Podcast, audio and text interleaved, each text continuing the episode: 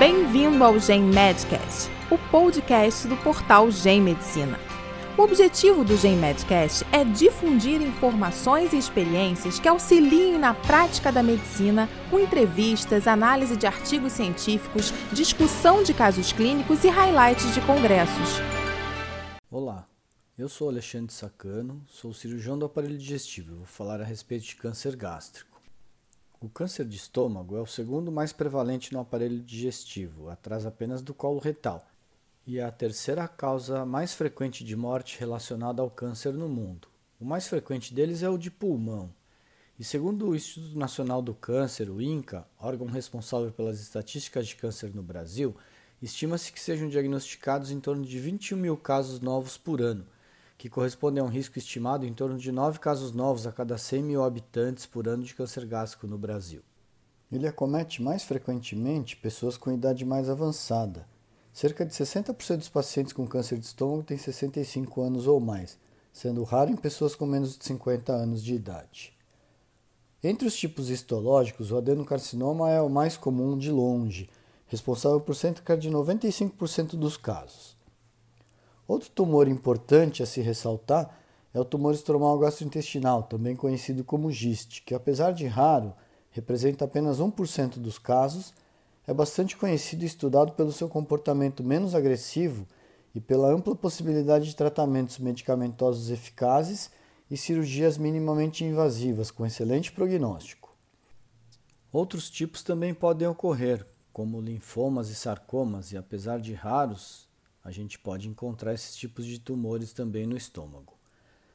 Não existe uma causa específica para o aparecimento desses tipos de câncer, mas existem alguns fatores que aumentam a incidência. Um deles, talvez o mais importante hoje, é a infecção pela bactéria H. pylori ou Helicobacter pylori, que se tornou bastante conhecida pelos seus efeitos sobre a mucosa gástrica, considerada fator predisponente para o aparecimento de tumores nessa região e devem ser tratadas sempre que diagnosticadas. Outros fatores como excesso de peso, consumo de álcool, consumo excessivo de alimentos em conservas, embutidos, conservados no sal, o tabagismo e a exposição ocupacional a compostos químicos reconhecidamente carcinogênicos também estão relacionados a uma incidência maior de câncer. E nesses casos, a realização de exames periódicos é importante para a prevenção e o diagnóstico precoce dessa doença. Um outro fator muito importante a se considerar é o antecedente familiar de câncer de estômago, que é um fator predisponente muito importante. O diagnóstico do câncer gástrico é sempre feito por endoscopia digestiva, o melhor exame capaz de definir esse diagnóstico. Outros exames também podem nos dar suspeita de que existe um câncer ou de que existe um tumor naquela região, mas o diagnóstico de certeza sempre é feito por endoscopia através da visão direta da lesão pelo endoscópio e também por meio de biópsias. A detecção ou suspeita clínica também pode ser feita por meio de outros exames clínicos, laboratoriais ou de imagem em pessoas com sinais e sintomas sugestivos da doença, ou até em exames periódicos em pessoas sem sinais ou sintomas que realizam exames como rastreamento e de repente descobrem alguma alteração naquela região e quando vamos investigar melhor descobrimos um câncer gástrico.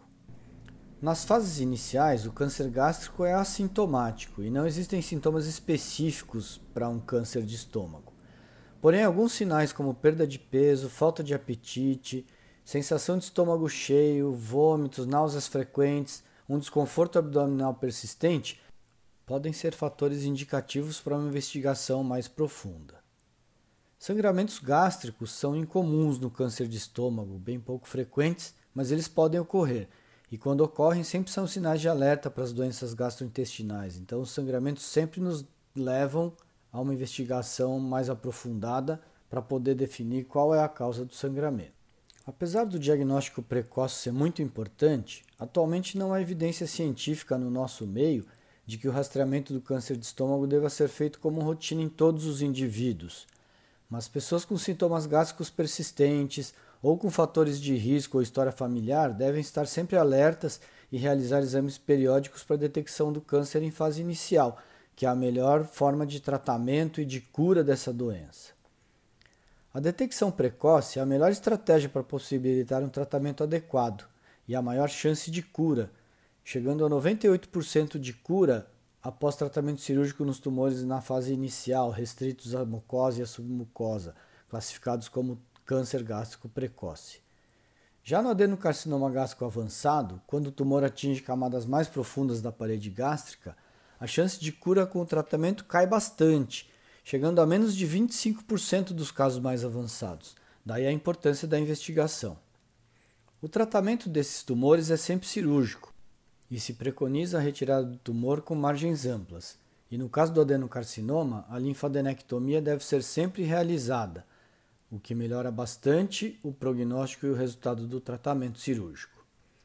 Para o GIST, a linfadenectomia não é necessária, apenas a ressecção do tumor com margens livres é suficiente.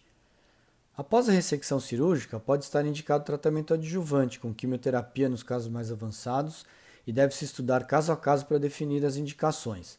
E no GIST, existem tratamentos também adjuvantes que podem ajudar bastante no prognóstico e na sobrevida a longo prazo, reduzindo muito a chance de recidiva dessas doenças. Então, para resumir, o câncer gástrico é o segundo mais prevalente no aparelho digestivo e a terceira causa de morte por câncer no Brasil.